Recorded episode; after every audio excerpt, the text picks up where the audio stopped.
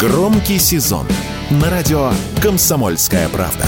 Весь мир услышит Россию. Весь мир услышит радио «Комсомольская правда». Я никогда не ставил задачу, я стану главным редактором «Комсомольской правды», и это моя цель. У меня не было такой цели.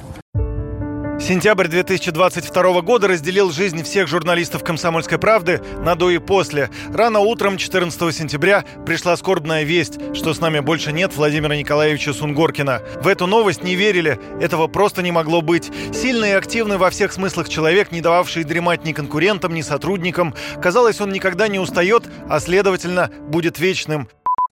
Я вообще почти не устаю, честно скажу. Я знаю, что люди устают, э, выгорают. Я слышал про такое.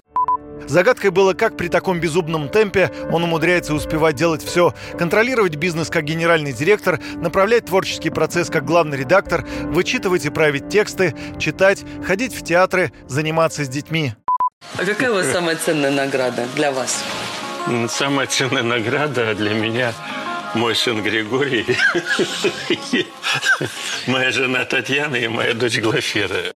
Ну и, конечно, еще одно увлечение Владимира Николаевича – путешествия. Поездки по Дальнему Востоку были его страстью, но не туризм в чистом виде. Это были настоящие путешествия, по примеру русских первопроходцев. В итоге снимались фильмы, велись научные исследования для Русского географического общества, выходили книги. Последним проектом Владимира Николаевича была именно книга. Он давно мечтал переиздать повесть своего любимого писателя и путешественника Владимира Арсеньева «Дерсу Узала». Все, что издавалось ранее в дореволюционные советские новые российские времена, страдало двумя недостатками – мелкий шрифт и минимум иллюстраций. А Сунгоркин мечтал вернуть интерес молодежи к Арсеньеву и Дерсу, издать историю их странствий как приключенческий роман с картами, документами и фотографиями. Экспедиция в сентябре 2022 года «Автопробег по Арсеньевским местам» затевалась, чтобы с одной стороны отметить 150-летие Арсеньева, а с другой собрать современный визуальный материал для будущего тома. Маршрут пролегал по территории, где в начале 20 века прошли Владимир Клавдиевич и его проводник. Посмотреть исторические места, запечатлеть, сравнить, что изменилось,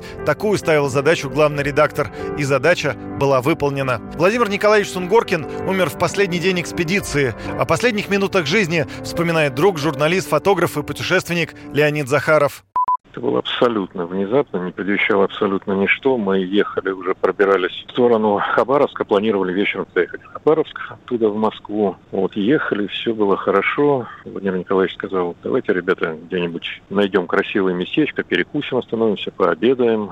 Все охотно это поддержали, вот идею. Минуты через три Владимир Николаевич начал задыхаться. Вынесли его на свежий воздух. Он уже был без сознания фактически. Делали какие-то массаж сердца, искусственное дыхание. Но ничего не помогло. Через несколько недель после похорон, когда оправились от первого шока, среди многих вставших вопросов был и вопрос про дальнейшую судьбу книги Дерсу Узала. Было принято решение завершить проект и посвятить его памяти Владимира Николаевича.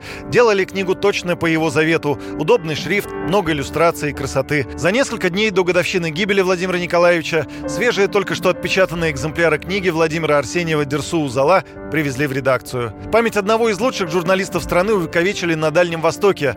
Так в Хабаровске появилась улица Сунгоркина, а во Владивостоке мощный буксир-спасатель, носящий его имя. На церемонии запуска судна была вдова Владимира Сунгоркина Татьяна Безрукова. Очень символично, что именем Володи назвали именно буксир, потому что он сам был такой очень сильный, надежный, такой деятельный, постоянно куда-то спешил, чем-то занимался, кому-то помогал, миллион дел на себе тащил. Кроме того, в Дальневосточном университете, где учился Владимир Сунгоркин 71 по 76 год, открыли мемориальную доску с его словами «Любой студент может претендовать на маршальский жезл в журналистике. Все зависит только от вас». Юрий Кораблев, Евгений Сазонов, Радио «Комсомольская правда».